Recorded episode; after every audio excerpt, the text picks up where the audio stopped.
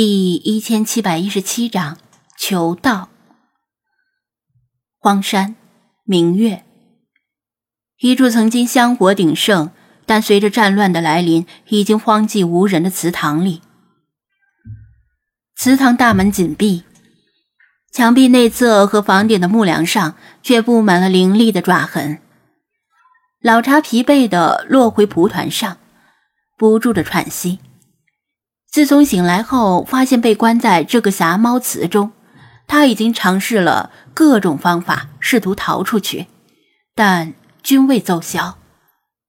他无比熟悉的祠堂变成了一座困住他的监狱。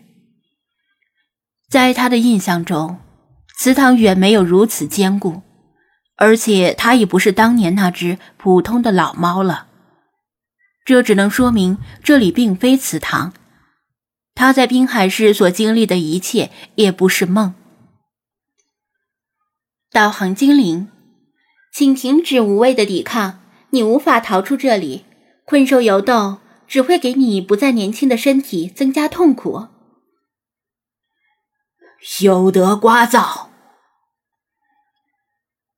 这个光团从刚才起就一直在旁边聒噪个不停，劝他放弃抵抗。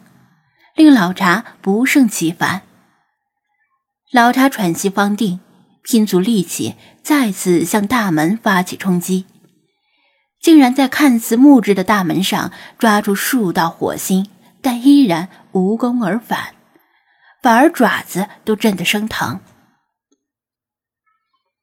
导航精灵，你的所作所为毫无意义，即使你头破血流，牙折爪断。也无法冲破这个祠堂，劝你还是安心等待，说不定有人愿意养你。虽然你的年纪并无优势可言。哈哈哈！老茶低头看了一眼已经有些磨损的双爪，发出一声狂笑。他没有再做扑击，而是盘腿在蒲团上安坐下来，调整呼吸，双目微明，像是真的放弃了抵抗。导航精灵，这就对了。光团正要离开，突然又听老茶沉声开口：“老朽常闻，三丰真人的弟子曾于晚年求道，为替后人正仙道之真望，而自困于洞府。”光团停下，静静的听着。老茶继续说道：“老朽不才，却不愿古人专美于前，如今便效仿先贤，以武道正仙道。若能破碎虚空，得以脱困，自然为妙；若力有不逮，功亏一篑，得此祠堂为埋骨之所，亦属佳话。”老茶做事向来光明磊落，即使是试图脱困，也是光明正大的告诉了光团。导航精灵，劝你不要做无谓的尝试。你就算将体内的信仰之力催动至极限，最终也不过是撞个粉身碎骨而已。老茶不再说话，眼观鼻，鼻观心，已经进入。入定冥想的状态，他一动不动，身上的长袍却无风自动，抖动的越来越剧烈，面容不怒自威。导航精灵，等级提升中，正在重新评估此精灵的等级。以老茶为中心，一道气旋正在他身体周围形成。将祠堂里的黄布香烛吹得摇摆不定。与此同时，老茶的皮毛也变得越来越透明，像是真的会在下一秒化为一道白光破空而去。真到了那一步，要么鱼死，要么网破，没有第三种可能。导航精灵。等一下，有人刚才对你提交了领养申请。老茶的胡须微微一颤，依然闭着眼睛，没有说话，神情流露出无言的轻蔑。以他的骄傲，怎么可能任人当做宠物领养？这里连一杯茶都没有，又有谁配与他同行？他的力量已经催动至接近极限，连身体都渐渐失去了重量，从蒲团上飘起来。即将发动他毕生功力所凝聚的一击，大道之行，应无憾也。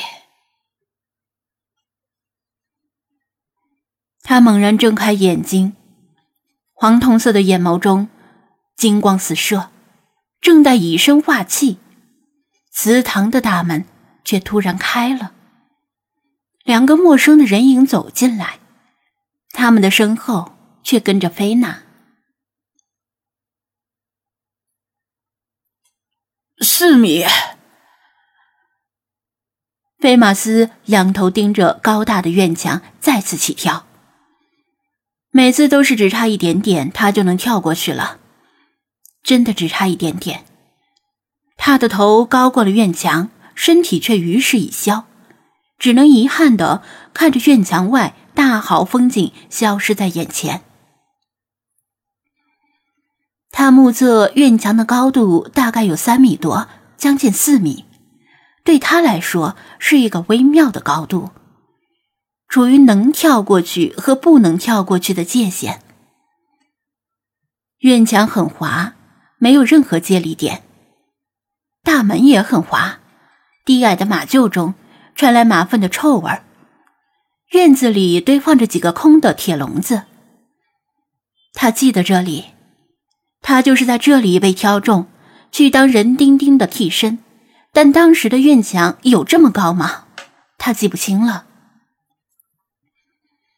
他觉得自己每次都跳得比上次更高，但不知道是不是他的错觉，院墙似乎也水涨船高，每次依然只差一点点，就像是故意吊着他一样。